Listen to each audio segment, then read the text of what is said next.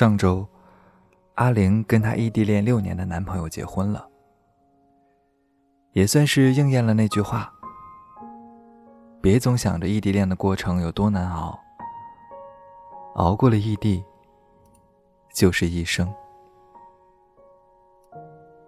那些你因为觉得难而退缩和放弃的事情，大有人正咬着牙坚持着。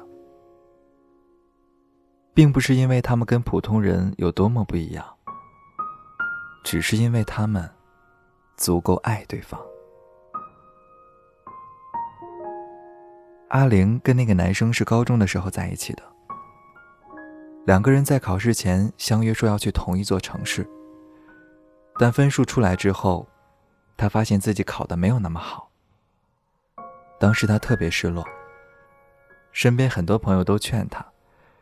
如果两个人不能如愿待在同一座城市，那就不要把太多希望放在对方身上了。还说异地恋是很难坚持下去的，还是放弃吧。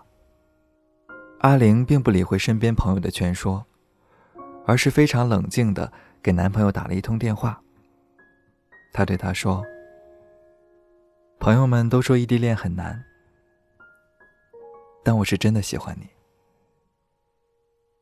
也许你上了大学以后，你身边会出现很多比我对你更好、长得也比我好看的女孩。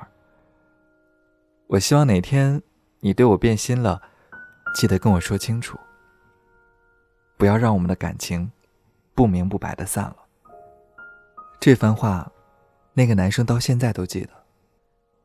后来每次聊起过去那些事儿，他总是很心疼那个时候的阿玲。心疼他对自己的在乎，心疼他明明那么喜欢自己，却提前做好了一段感情里最坏的打算。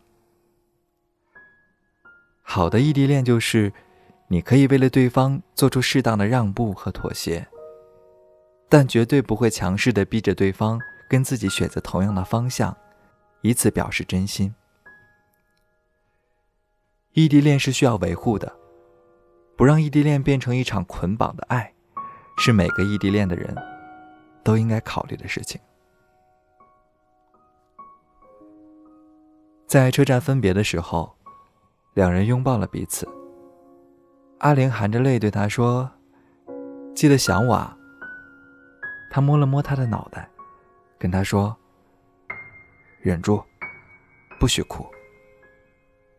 我一定会想你的。你也是，啊。”于是，他们带着沉甸甸的不舍，分别踏上了去往广州和北京的路。异地恋的第一年，是两人感情最不稳定的一年。为了打破这种不稳定，他们做了一些让人非常感动的事儿。两个人隔着两千两百里，在各自的城市进行约会。头一天晚上，他们交换城市地图。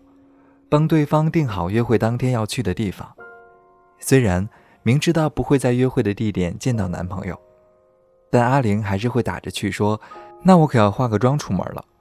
我还没到的时候，你不许自己先吃。”两个人就这样各自吃饭、逛街，穿过北京和广州两座城市的大街小巷，并及时与对方分享自己当下的心情，把原本一个人无趣。乏味的生活，过得好像身边有对方一样。在那个人不能陪伴你的日子里，他们用自己独特的方式继续相爱。临近毕业的那一年，阿玲说她要待在自己的城市工作两年，想存一笔积蓄再过去找他。但对方觉得这样没有必要，还是希望他可以赶紧来到自己的身边。阿玲却坚持自己的想法，不希望那么快就过分的依赖他，觉得这样对两个人以后的生活都不好。那是他们这些年以来为数不多的一次争吵，吵到最后，阿玲突然笑了。至少，我知道你是在乎我的。再等等我吧。异地恋之所以让很多人觉得惶恐不安，大多都是因为你琢磨不清，那个触摸不到的人。不在自己身边的这段日子，他到底是在想念，还是在遗忘？我曾经看到过一段描述异地恋的话，说：“你的城市下雨了，想问你有没有带伞，可是我忍住了，因为我怕你说没带，而我又无能为力。我爱你，却给不到你想要的陪伴。这就是这世界上最难的感情——异地恋。人们总是喜欢给异地恋套上特别心酸的话。”把眼前的拥抱、安慰、陪伴看得格外重要。那些真正熬过了异地恋的人，懂得把时间花在考虑两个人的未来上，而不是纠结眼前这些微不足道的小事儿。只要足够相爱，他在或不在，并不会改变什么。距离并不可怕，不爱才可怕。异地恋确实很难，但熬过了就不再难。如果你也在经历异地恋，希望你们好好珍惜对方，并携手走到最后。